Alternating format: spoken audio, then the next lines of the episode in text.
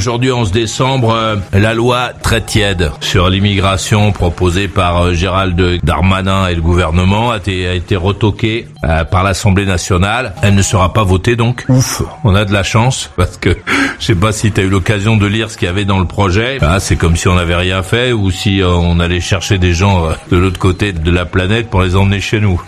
on a eu de la chance. On a un coup de bol formidable. C'était une loi sur l'immigration qui avait un peu tendance à ouvrir un peu plus les portes encore. Et vu les courants d'air qu'il y a chez nous, peut-être qu'il valait mieux que le projet soit refusé. Bah ici on a des échanges, tu vois, autour de euh, voilà les gens qui viennent chez nous, euh, qui débarquent euh, sans avoir été invités. Alors certains sont des gens qui fuient la guerre, bon très bien. Mais il y a aussi des gens qui fuient rien du tout, hein, qui, qui viennent même pas pour être chez nous parce que s'ils en ont rien à foutre de chez nous, ils viennent chez nous parce que on leur a dit que techniquement il y avait des choses intéressantes. Bon, le pays les intéresse pas plus que ça. Ils avaient édulcoré le projet de loi de départ pour en faire un truc euh, comme on fait bien en ce moment, c'est-à-dire qui correspond bien à la France d'aujourd'hui, c'est-à-dire un projet flou et un peu mou pour une France euh, toujours plus accueillante.